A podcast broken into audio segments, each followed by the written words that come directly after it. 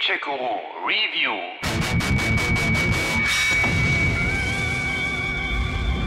Hallöchen zusammen zu dieser hoffentlich hochinteressanten Begegnung, von der wir uns so einiges erwarten. Es soll doch tatsächlich Leute geben, die glauben, dass solche Sachen wie fallende bunte Blätter oder sinkende Temperaturen den Herbst ankündigen.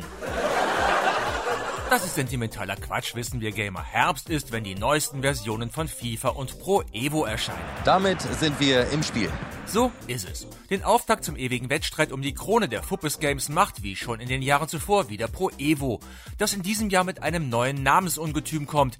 eFootball Pro Evolution Soccer 2020 heißt das Teil nun ganz offiziell. Damit will Konami wohl klar machen, dass man sich zukünftig im Online-Bereich breiter aufstellen will.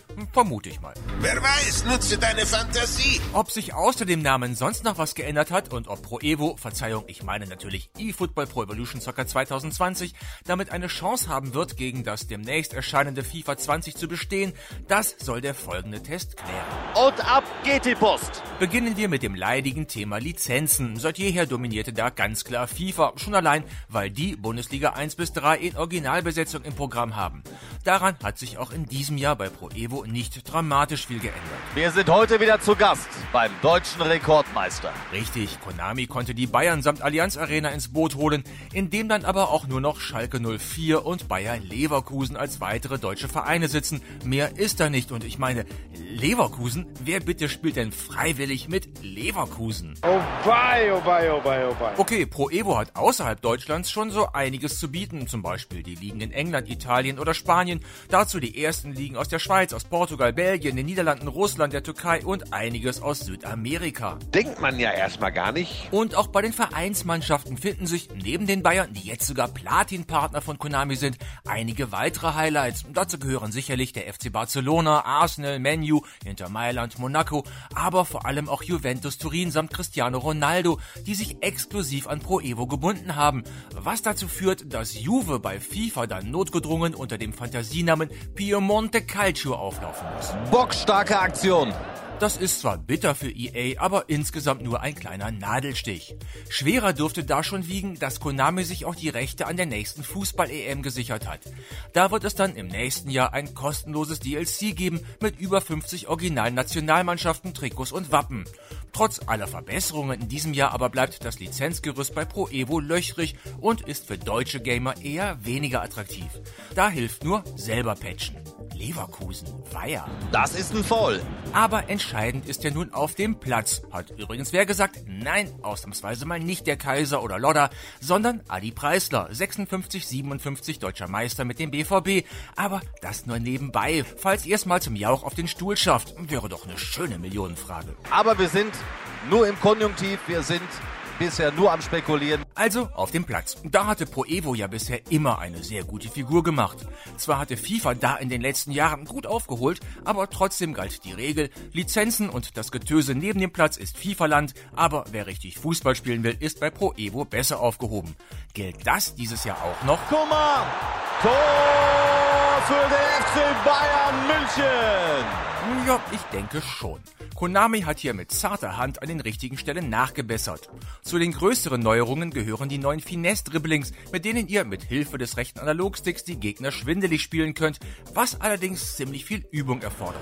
Weltklasse-Technik. Ebenfalls neu und gut sind die Passfinden. Pass antäuschen und dann in eine andere Richtung kicken. Das bringt weitere Variationen in den Spielaufbau und sorgt immer wieder für überraschte Gegner. Innerhalb kürzester Zeit hat sich die Fußballwelt gründlich verändert. Nun, soweit würde ich nicht gehen, aber es ist schon nett, was Konami da auffährt. Das Spielgefühl auf dem Platz wird dadurch noch etwas realistischer. Auch dadurch, dass man auch etwas Tempo aus dem Spiel genommen, das Passspiel insgesamt etwas fehleranfälliger gemacht und die Ballannahmen leicht überarbeitet hat.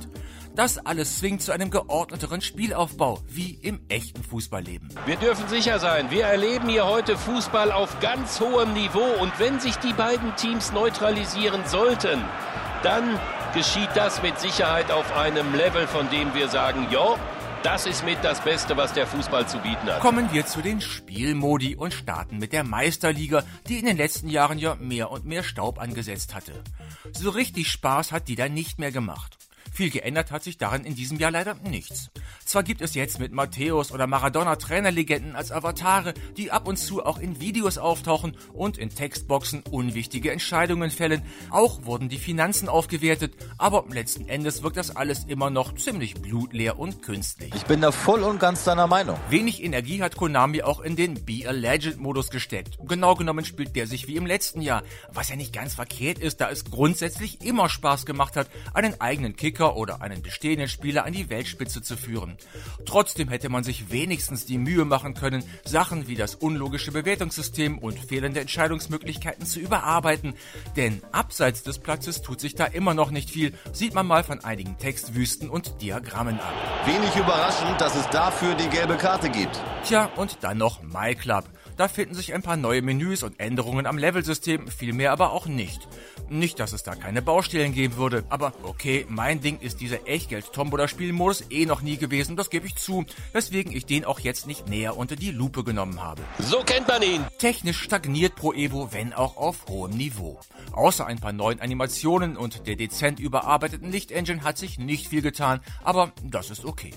Auch beim Sound gibt es nicht viel Neues zu berichten. Die Stadionatmo passt, die Kommentare nerven immer wieder mal, weil sie entweder völlig deplatziert sind oder mit hohlen Plattitüden kommen, wie etwa dieser hier. Denn der Ball, der muss ja rollen, der darf ja nicht irgendwie liegen bleiben in Pfützen. Ansonsten wären es irreguläre Bedingungen. Fazit, auf dem Platz macht Pro Evo immer noch eine verdammt gute Figur. Die spielerischen Änderungen sind fast durchweg gelungen.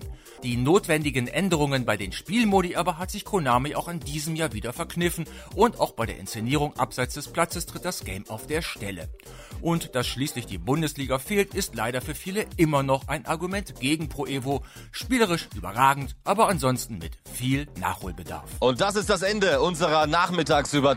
Mir bleibt nur noch zu sagen, vielen Dank Ihnen, liebe Zuschauer, vielen Dank dir, Hansi Küpper.